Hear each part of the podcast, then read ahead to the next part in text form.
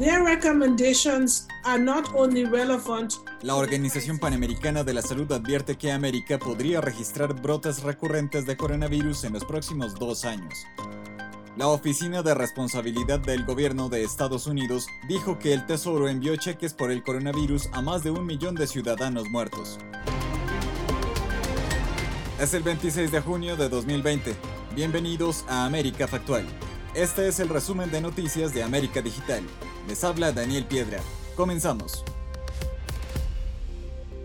La Organización Panamericana de la Salud aseguró que los países de América tienen que prepararse porque podrían registrar rebrotes de coronavirus durante los próximos dos años.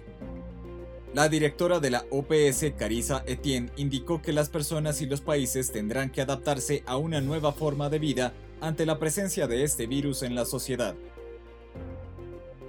El Tribunal Supremo de Estados Unidos decidió este jueves que los inmigrantes cuyas peticiones de asilo se hayan rechazado al entrar al país no pueden apelar estas decisiones en cortes federales, un precedente que podría dificultar los casos de miles de indocumentados que llegan a la frontera sur.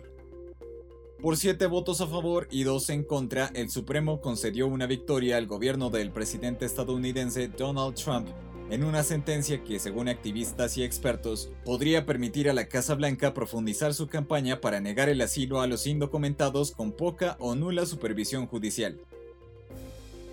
Según un informe publicado el jueves por un organismo independiente de vigilancia del gobierno americano, el Departamento del Tesoro de Estados Unidos envió cheques de ayuda económica por la crisis del coronavirus a más de un millón de personas fallecidas, por un monto total superior a los 1.400 millones de dólares.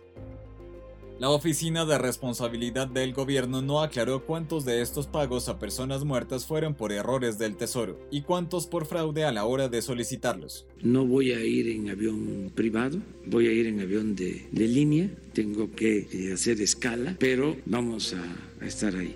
El presidente de México, Andrés Manuel López Obrador, reveló que el viaje a Washington para reunirse con Donald Trump lo hará en un vuelo comercial y estará acompañado de los secretarios de Relaciones Exteriores y de Economía. López Obrador dijo que la fecha del viaje está por definirse y reiteró que tiene como principal objetivo conmemorar la puesta en marcha del nuevo Tratado de Libre Comercio entre México, Estados Unidos y Canadá, que entrará en vigor el 1 de julio. El director general de la OMS, Tedros Adhanom, animó a la Unión Europea a ejercer el liderazgo mundial en la definición de la nueva normalidad, tras la pandemia de coronavirus que sacude al mundo.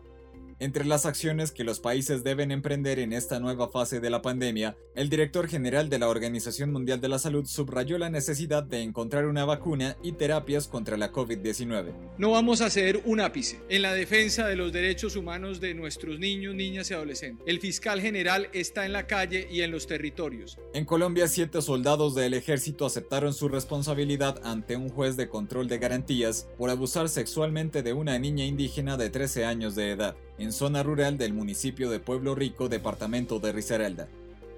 El fiscal general de la Nación, Francisco Barbosa, anunció este jueves que se le imputaron cargos a los soldados y señaló que la judicialización de los responsables del hecho, que calificó como repugnante y doloroso para los colombianos, se logró en tiempo récord. Por otra parte, la sede principal del Ministerio del Interior de Colombia fue cerrada preventivamente luego de que se confirmara que un viceministro había dado positivo por COVID-19 tras un viaje a la ciudad de Barranquilla. El viceministro del Interior Daniel Palacios confirmó a través de su cuenta de Twitter que tras infectarse con coronavirus fue puesto en cuarentena. No ha habido visita alguna a Venezuela de, ningún actor mm, del conflicto libio y de la situación en Libia. El canciller venezolano Jorge Arreaza negó que haya habido una visita o contactos en Caracas con el mariscal Jalifa Haftar, el hombre fuerte del este de Libia. El pasado día 8, el presidente interino Juan Guaidó denunció que el avión del líder del Ejército Nacional Libio había aterrizado en Venezuela sin dar más datos, el portavoz del Ministerio de Exteriores de Irán rechazó las sanciones impuestas por Estados Unidos contra los capitanes de los barcos iraníes que llevaron recientemente gasolina a Venezuela, al tiempo que aseguró que a pesar de la presión, Teherán y Caracas permanecen firmes. Los ciudadanos de Rusia comenzaron a votar este jueves en el plebiscito constitucional que permitiría al jefe del Kremlin, Vladimir Putin, presentarse a la reelección en 2024 y así ampliar su mandato hasta 2036. La votación sobre una serie de enmiendas constitucionales propuestas por Putin en enero estaba prevista inicialmente para el 22 de abril, pero se demoró por la pandemia del coronavirus. Más tarde se reprogramó para el 1 de julio, pero los centros de votación ya han abierto una semana antes para evitar aglomeraciones el día principal de los comicios. Si me permiten ser candidato, veremos, ¿no? Si es que eso ayuda a una victoria electoral, tengo que estar ahí. El expresidente ecuatoriano Rafael Correa denunció que pretenden impedirle participar en las elecciones del próximo año al intentar proscribir la lista de su movimiento político Fuerza Compromiso Social. Hasta aquí este capítulo de América Factual del viernes 26 de junio, el podcast de América Digital. Mantente informado de las noticias del momento en americadigital.com.